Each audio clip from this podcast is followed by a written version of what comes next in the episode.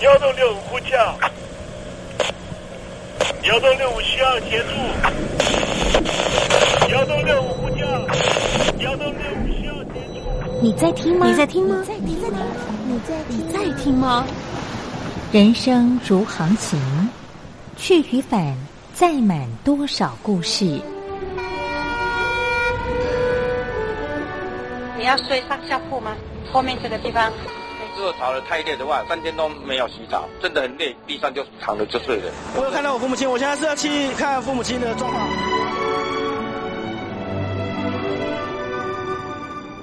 聆听故事湾，让每个故事找到属于自己的码头。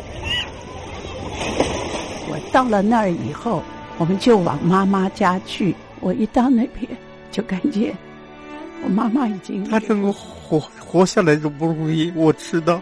她没她没跟我讲，我也不敢问，好好苦。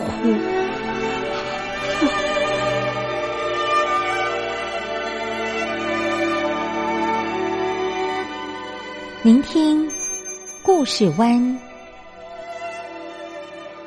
聆听故事湾。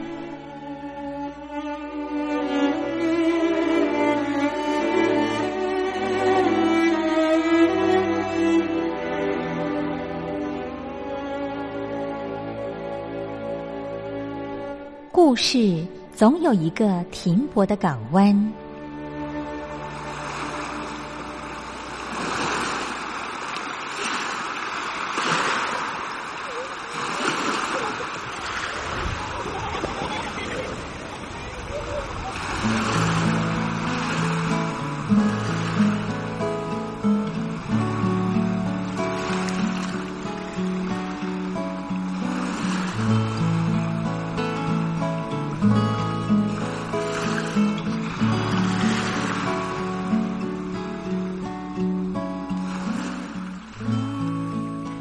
三四五六七七六五四三二一，大陆听众朋友您好，我是您的好朋友东山林，在台北问候您。正在为您进行的栏目就是聆听故事湾，一二三四五六七七六五四三二一，全年无休，每天在空中为您服务。您在每天的凌晨三点十分，或是傍晚的六点十分，都可以在光华之声频道收听到这个栏目。聆听寰宇趋势，不用太多解释，因为聪明的你心中自有诠释。亲爱的听众朋友，我们的节目早晚各一次，听众朋友你可以选择最适宜的时间，和东山林共度这短暂的五十分钟的时光，就在光华之声的频道空中相见。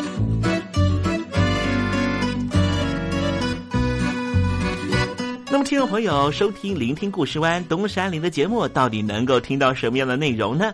尤其啊，我们环宇全世界，焦点放到神州大陆啊，光是整个中国大陆呢，就有将近九千家不同的大大小小的电台了。我们的节目到底有什么不一样的地方呢？嗯，让东山林自吹自擂一下吧啊。宫中频道何其多，赵钱孙李挺能说。热点平地上直播，仔细听来差不多。直播室外领导多，你说他能怎么说？开场才说查黑窝，碰上土狼不敢摸。主播低头翻翻稿，导播左右反复搓，想到孩子泪婆娑。好了好了，都别说，且听东山林怎么说。东山林不是红太狼，也不是那喜羊羊，亲亲海上一叶舟，才能自在自在说。客官呐、你拉把椅子随便坐，袒胸露背床上卧，怎么自在怎么做，就当这是自己家，自己家。睁大眼睛，show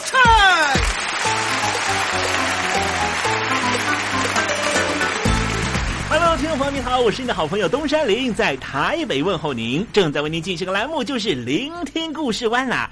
为什么节目的开场要这样的隆重呢？因为在凌晨三点钟的时候才进行我们的节目啊。听众朋友可能正在打瞌睡之中，或是呢在睡梦之中，所以呢要赶快把听众朋友呢让那瞌睡虫踢到九霄云外啦。听众朋友，今天的节目非常的精彩，千万不要错过喽。那么精彩的内容到底包含了什么呢？赶快让东山林为您报告。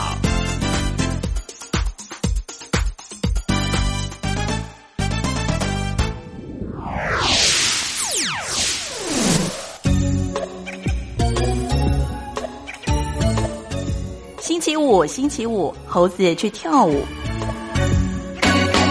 太平洋有个乐色岛，听说呢有人开始进行清除了。不过今年呢，因为这个疫情的关系了哈，啊，造成了这个清除的计划啊，据说呢也受到了些许的影响。不过呢，有人愿意把这个太平洋的这个乐色岛呢进行清除，也是一件呢令人感到非常感动的事情啊。好，我们今天呢就在时政你懂得的环节里面跟听众朋友谈谈这方面的话题啊。那么今天节目的下半阶段要为您进行的环节就是“君心似我心”。我睡着听爱情走过，只愿贴近耳朵，自己不说却还听说，明天你能经过，我心着听爱听爱情走过。心情很不好吧？我是张玉华，不管爱情走得多远，记得收听东山林的节目，心情一定可以快活不少。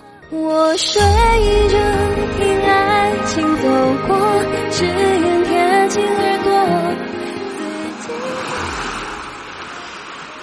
这里是光华之声，在台北发音。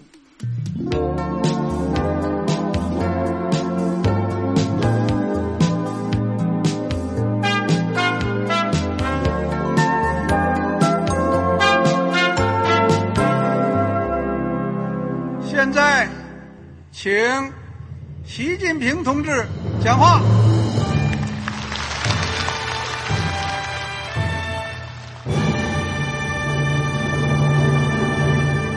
中国梦必须紧紧依靠人民来实现。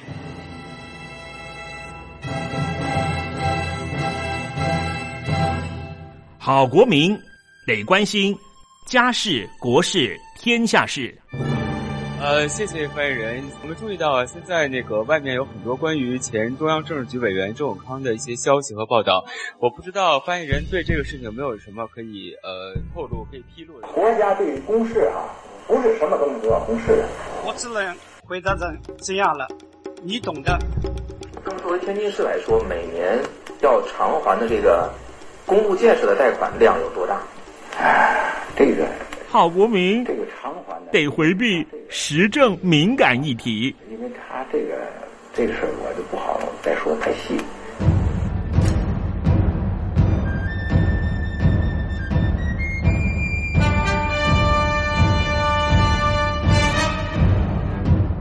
我们要坚持人民当家作主，坚持人民主体地位。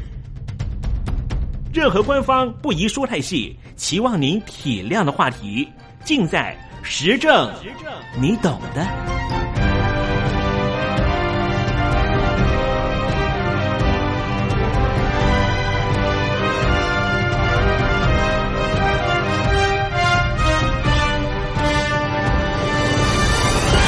我只能回答这样了，你懂的。那些官方无法为您说太细的事情，就让东山林为您详细的说明白。天婆早上好，晚上好，正在为您进行的栏目就是聆听故事湾。此刻为您进行的环节就是时政，你懂的，一同关心焦点话题。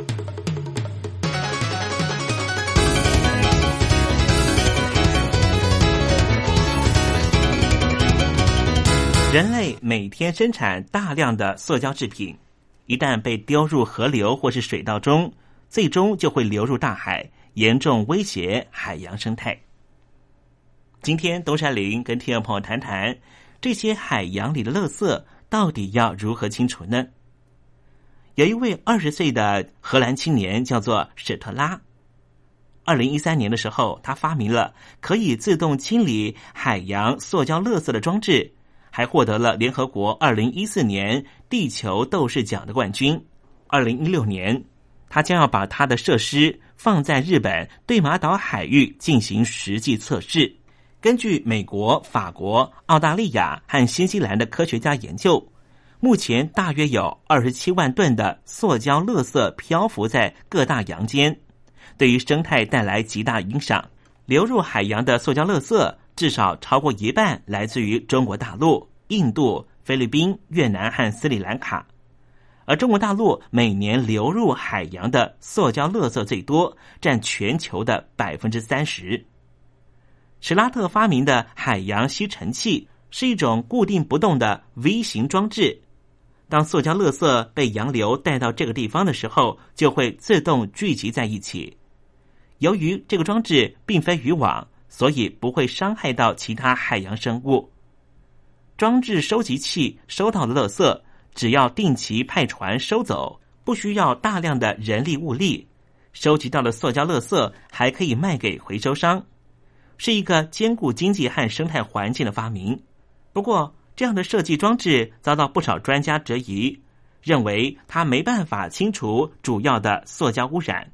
而且，史特拉声称装置不会影响海洋生物，但是专家认为可能有破坏海洋生态的潜在影响。史特拉日前和日本对马岛市签署了协议。将在附近长达两千公尺的海域收集和处理塑胶垃圾。他预计测试两年之后，在夏威夷到加州之间的海域建立一个一百公里长的装置，达到十年之内可以清理太平洋海域一半塑胶垃圾的目标。为什么特别要在加州到夏威夷之间设置这样的装置呢？因为太平洋有一个有名的垃圾带。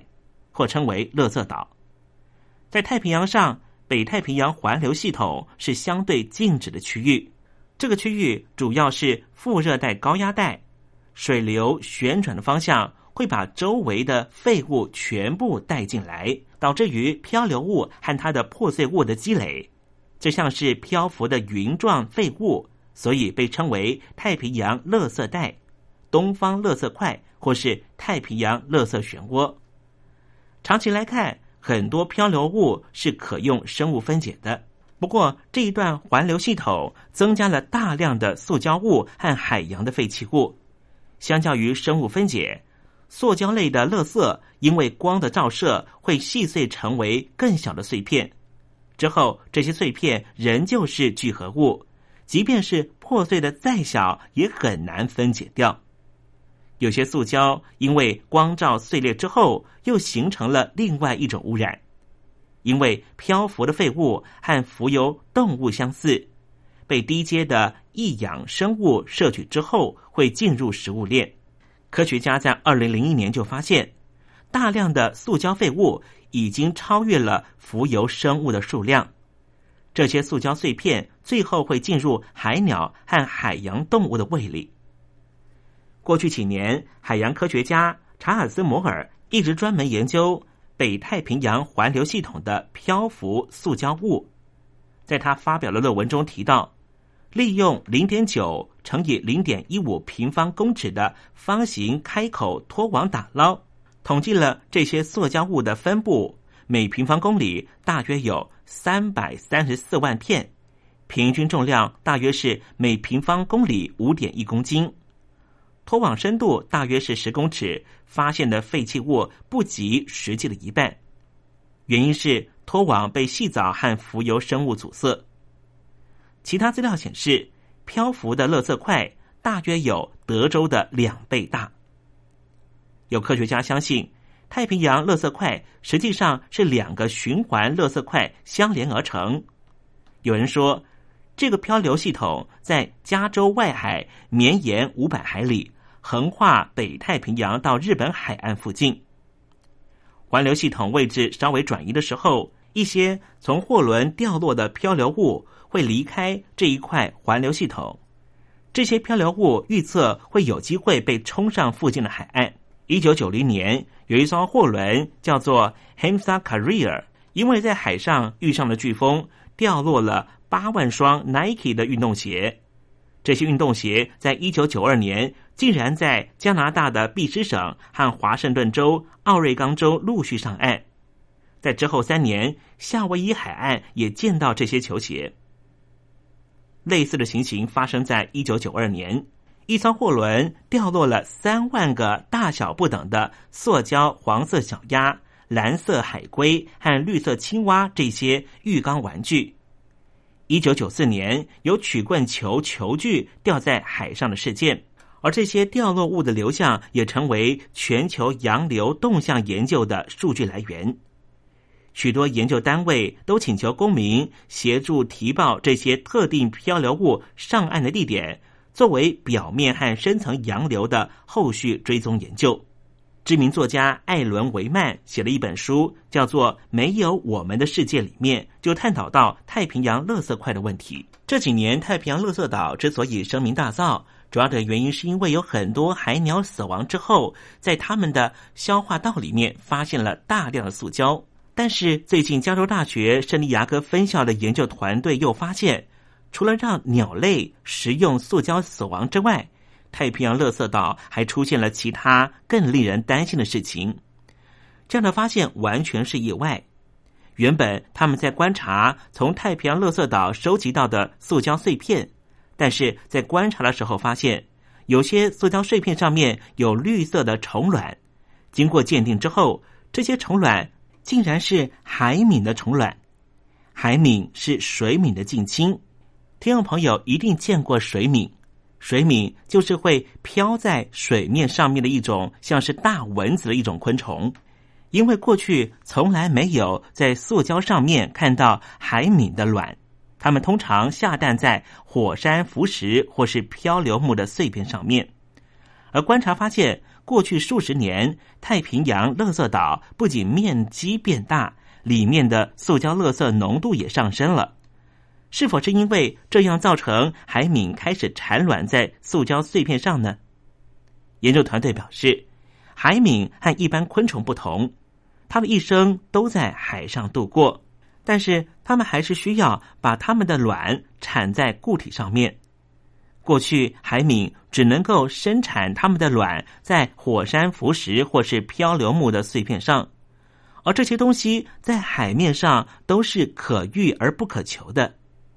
如今，因为人为垃圾污染，造成海洋里面有很多的塑胶碎片，于是海米们便开始使用它来产卵。是否会造成海中的海敏数量急速上升呢？在海里，海敏是螃蟹的食物。当海敏数量大增的时候，是否意味着螃蟹的数量也会大爆炸呢？而接下来又会影响到什么生物的数量？而海敏大量增加，会不会造成浮游生物减少呢？因为海敏就是吃浮游生物的。当浮游生物被大量捕食，急速减少再减少，那么其他靠着浮游生物为生的生物又会怎么样呢？生态系就像一张大网，牵一发动全身。当海洋的生态系统因为人类这数十年来大吃尾鱼、鳕鱼、旗鱼，造成生态系顶端的掠食者大量消失而不稳，而生态系底部的浮游生物又因为海敏大量增加而急速减少，是否会使得已经脆弱的海洋生态系统更加不稳呢？这些海洋里的塑胶碎片。都是人类过去数十年来滥用塑胶制品、随便抛弃塑胶类垃圾所造成的共业。尤其根据科学家的研究，这些在海洋里面打捞出来的垃圾碎片，百分之三十都是来自于中国大陆。当我们看到海鸟因为食用过量塑胶而死，海中出现垃圾岛的时候，是不是应该有些深刻的醒悟呢？如今有更多令人担忧的新发现，我们是不是应该更加留心自己的行为？到底我们只是环保的言论者，还是环保的行动者呢？早上去早餐店买早餐，三明治用塑胶袋装，豆浆放在塑胶杯，或是盖覆着胶膜的纸杯，上面插着一根塑胶的吸管。老板很贴心的把这一些你的早餐放在一个塑胶袋里面。这些行为看起来都是小事儿，但是有多少人认真想过？三明治的塑胶袋、豆浆的塑胶杯或是胶膜、吸管、塑胶袋，都在我们吃完早餐之后被丢弃。即便是我们非常认真的做了回收，中间只要有任何一个环节出问题。这些塑胶就有可能成为太平洋垃圾岛的一份子，成为海敏的繁殖场，影响到整个海洋生态。如果没有回收，那么这些塑胶要不是在某个掩埋场里污染我们的土壤和地下水，要不是就是在某个焚化炉里面燃烧，消耗越来越珍贵的燃料，或是产生有毒的废气，亦或是辗转的到了太平洋垃圾岛来。影响生态系统，听众朋友，你觉得我们该不该更谨慎一点呢？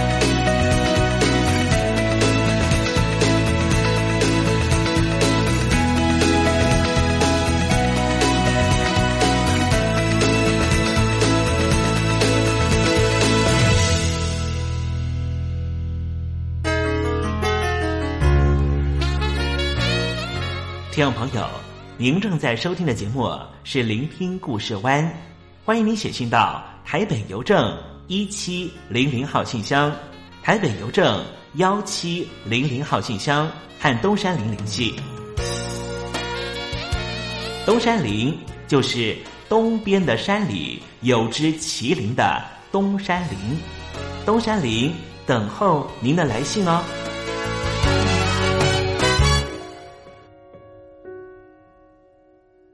为大家安排首，这是林志炫所带来的歌曲《说不出的告别》。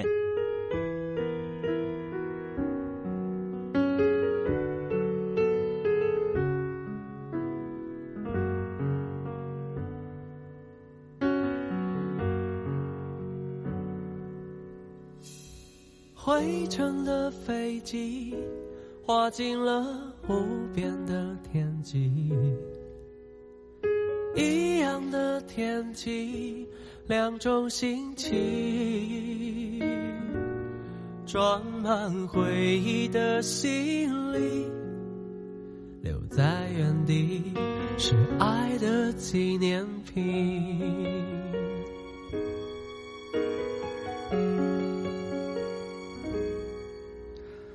这一趟旅行，写完了故事的结局。没有惊叹句，没有疑问句。如果我不够坚定，喊出了你的名字，打破沉默的僵局，我该说对不起，还是称心如意？远远看着你。保持着安全的距离，却有个声音在我心里挣扎着要出去。从你眼睛看不出你是否找到新恋情，那么忧郁，刺痛着我，不可能忘记。我说服我自己，没有我你会更顺心，可能你已经云淡风轻，当我是个曾经。是不甘心，还是依然爱着你？在告别之后，让它随风去。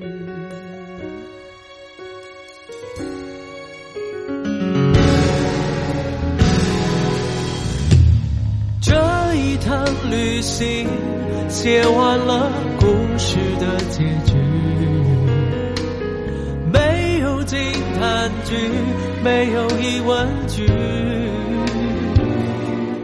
如果我不够坚定，喊出了你的名字，打破沉默的僵局，我该说对不起，还是诚心如意？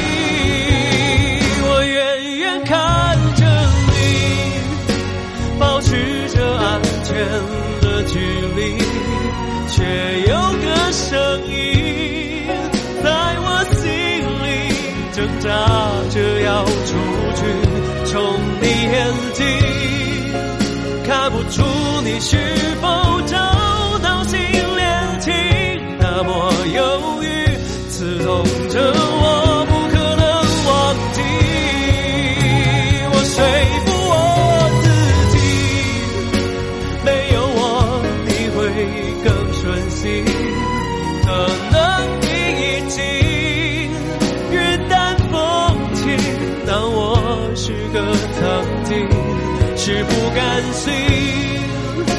还是一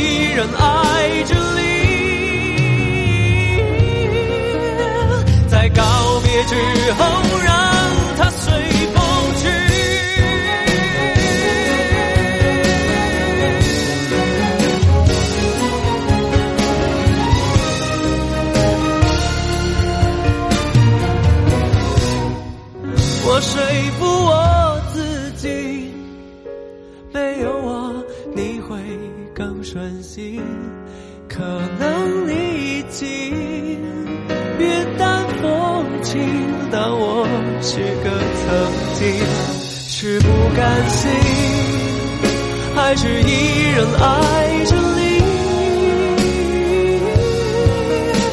在告别之后，让它随风去。记得我曾经。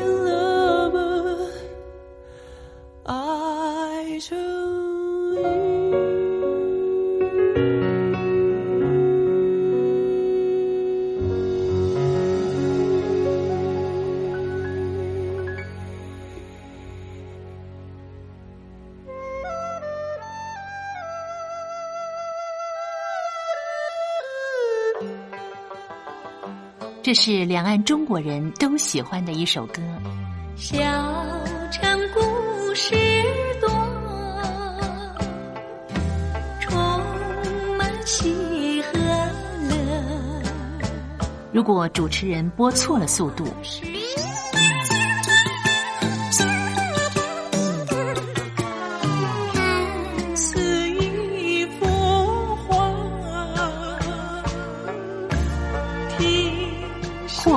或慢的走调歌曲，都不是听众喜欢的。人生境界真善美，这意包括。两岸和谐关系也得循序渐进，快慢相宜。说小城故事真不错，请。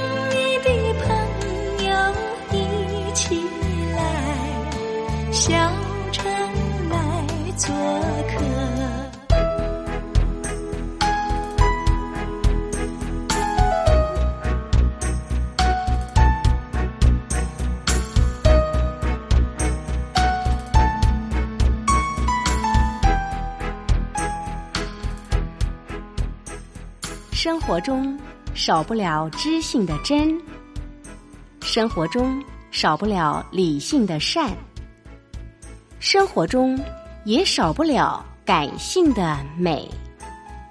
光华之声，永远陪伴您，生活在真善美的世界。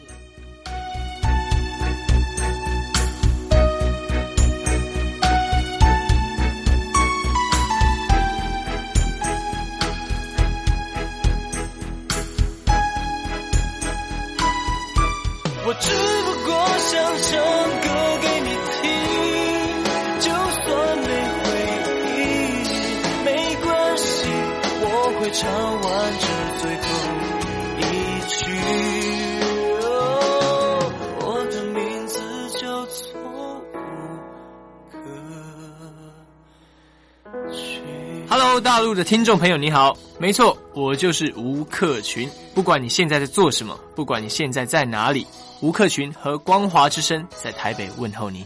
我只不过想唱歌给你听，用尽我全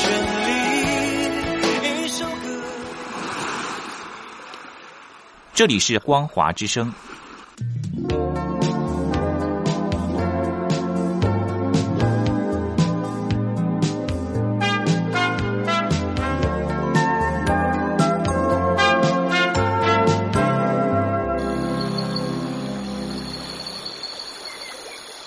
正在部队里的弟兄姊妹们，生活还适应吗？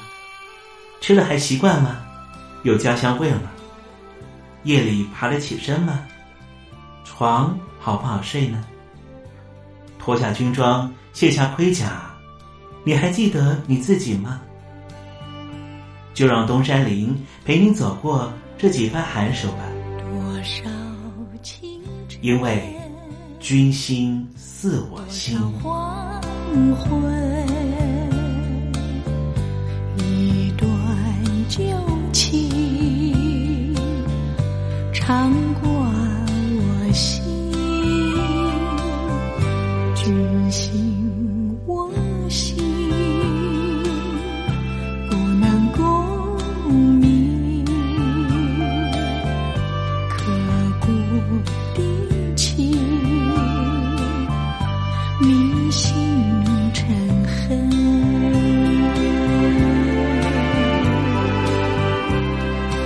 君心似我心。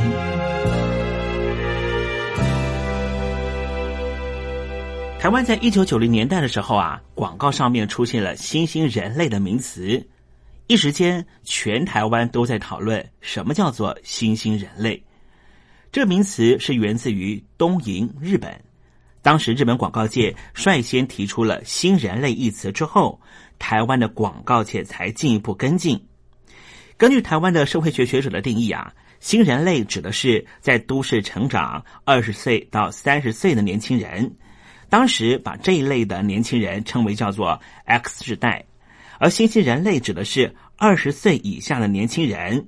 后来把它称为叫做 Y 世代。当然有一种比较贬义的说法，叫做草莓族。无论是一九九零年代的说法，或是进到了二十一世纪的说法。世代之间的差异，确实一直都是人类社会变迁里面常常被讨论到的话题。而这一些新时代要如何和他们沟通，或是你本身就是新时代，无论你现在在部队里面，或是在公司职场里面，要如何和他们互动呢？今天我们在节目里面特别邀请到的是时报出版社的董事长赵振敏，告诉我们他如何和这些年轻人互动。或是把自己变成新兴人类。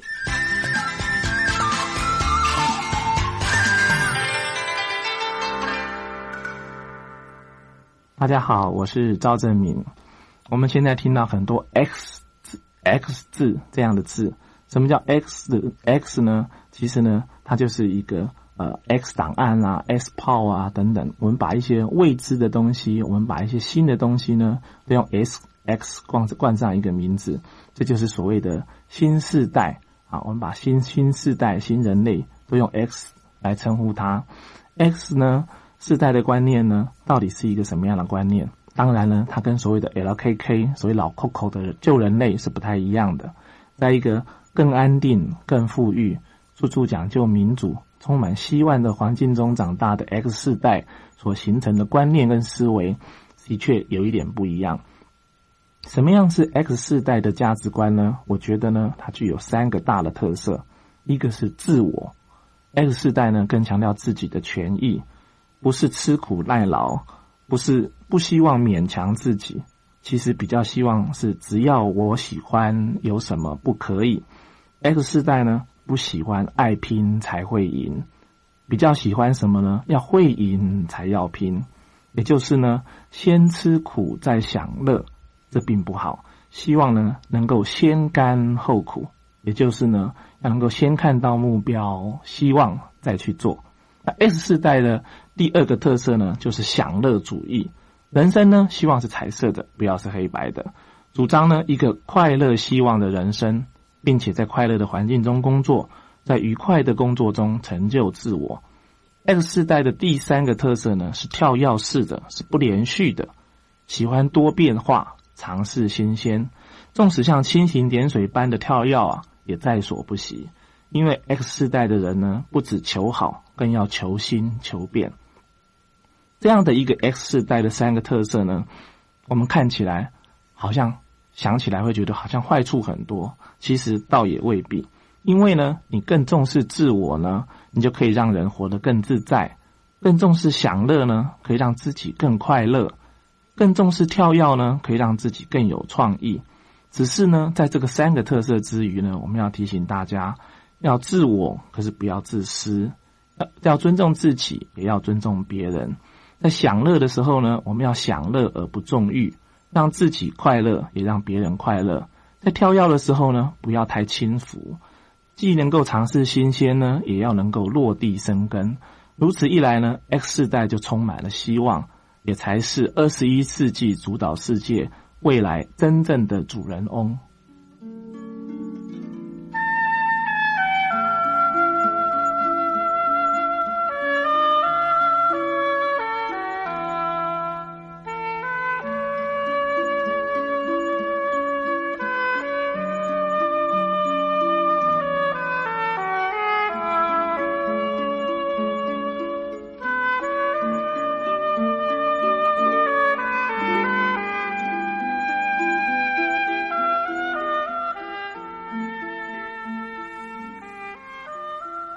朋友，拥抱军旅生活第三章，轻轻松松学管理一到九篇的主题到这里全部结束。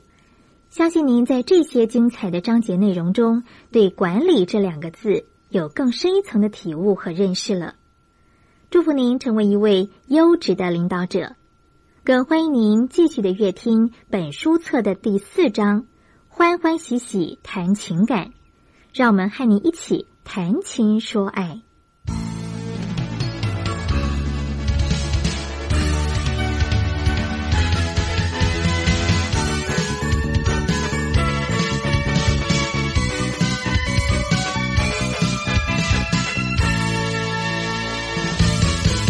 现在在台湾的中生代的主管们，或是在中国大陆的一线城市的大老板的中阶主管，常常有这种发现，就是年轻的员工往往不再把工作视为是他们主要的优先项目，因此和这一些年轻世代共事，应该要有不同的思维和做法。美国最知名的会计师事务所资诚的董事长叫做莫里兹。他就说他如何和年轻的世代互动，如何激励他们投入工作。他说他花了很多的时间到人资部门去了解这些新进员工的想法。他说和二次世界大战之后的婴儿潮时代相比起来，婴儿潮世代比较喜欢用金钱来肯定他们的工作。如果公司能够提供更多的薪水，他们就愿意投入工作。但是现在的千禧世代却不愿意把优渥的报酬当成是乐于工作的唯一重要事项，他们要的是当下的工作弹性以及训练，或是到外地工作的机会，或是有更好、更频繁的意见回馈和奖励。这不光是莫里兹他自己的观察，这份调查是和美国加州南加大大学的商学院共同做的研究。这份调查有一个更重要的发现，也就是员工们更希望在工作和个人生活上面得到良好的平衡。资诚会计师事务所在全世界各地都有分公司。调查显示，这个议题对于员工的流动率、投入工作的程度、工作满意度的影响程度。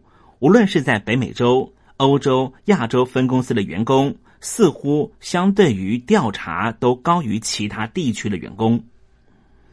资诚会计师事务所的领导人必须要明确的明白，彻底因应这项调查的结果。因此，他们大幅改变了公司传统人力资本做法，发展出一套以证据为基础的人力资源实务做法，用来因应员工需求的改变。他们也加强重视非传统职涯模式，有时候会让员工感到非常惊讶。在过去十年，他们公司的员工流动率降低了百分之三，员工投入工作的程度提升了百分之三。莫里兹举了一个例子，他说他询问过他的员工对如何投资在人力资本上面有哪些想法，还有公司下一个价值一亿美元的构想应该是什么。员工的一些建议相当有说服力。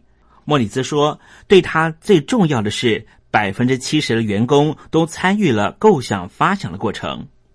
在许多方面，他们公司扩大了选择，包含在红利上面，员工收到奖励形式可以是现金、礼物卡、产品组合，甚至是公司配合员工等值提拨的慈善捐款。他们公司提高薪酬的方案透明度非常高。”也明确的说明员工未来职涯可能有哪些进展。千禧世代多半想要预期能够拥有转换职涯路径的自由。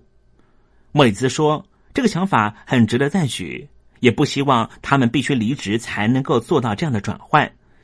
所以，资诚会计师事务所提供了一项政策，打破组织里面的人为阻碍。在员工到任拿到一定年资之后，想要尝试新的事物，就能够转到其他部门。莫里兹说，他们的咨询顾问业务里面有一名总监啊，因为个人因素限制了出差的机会。如果在过去的世代里面，他可能要做出抉择，是选择没有晋升机会的工作，或是直接离开公司。但是现在他们公司不一样了，这名咨询顾问的女总监获得了另外一个比较不需要出差的职位。而且，他们还有一个称为叫做“完整圈”的方案，提供给因为个人因素必须要暂停工作一段时间的员工，让他们持续和公司保持联系，然后等个人状况允许的时候重新投入工作。他们的弹性人才网络让员工可以在公司最忙的几个月一到三个月回到公司帮忙，然后有其余的时间追求自己其他兴趣。所以，有些员工离职去念医学院，但是在课程的空档里面还能够回到公司帮忙。莫里斯说，企业还必须要创造一种环境，让员工在公司内外都可以贡献自己，表现他最优异的一面。因为千禧世代不光是认为工作是换钱的工具，他们更希望透过工作能够改变社会。一般人对于千禧世代的刻板印象，通常都是只关心自己，很快就会改变效忠对象，也就是很迅速的就会因为钱的关系跳槽。但是莫里兹说，这些都是没有根据的迷思。虽然说千禧世代可能更在乎压力带来的不良效果，可能比婴儿潮世代更看重工作以外的兴趣和活动。但是，他们对于促进公司成功的投入程度和婴儿潮世代完全相同。他们只是不打算因此牺牲自己的健康和幸福而已。敬业不该是涵盖牺牲健康，或是让工作和生活的弹性出现问题。但是，敬业仍旧包括对商业成果极为重要的事情，就是致力达成客户和公司的任务。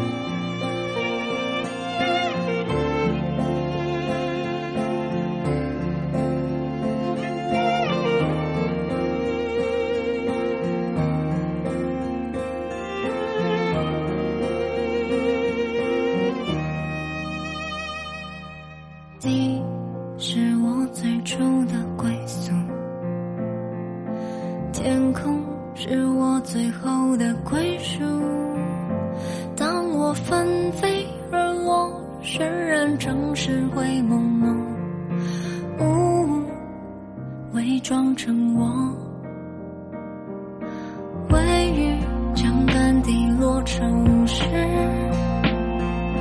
解释才惊觉我于此，你从不察觉，等你渐渐发现，细雨或者尘埃，愿你能翻遍，就算传言如风，吹散我在每个角落，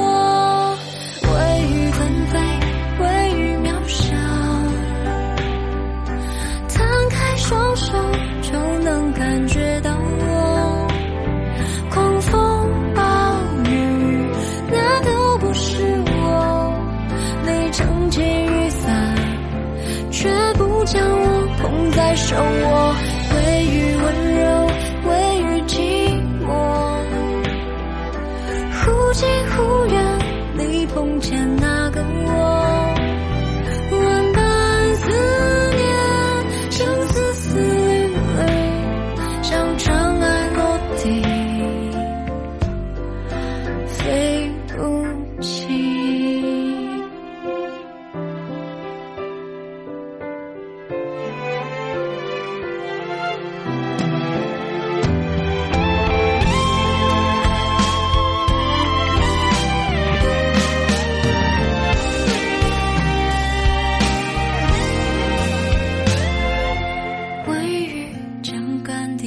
城市，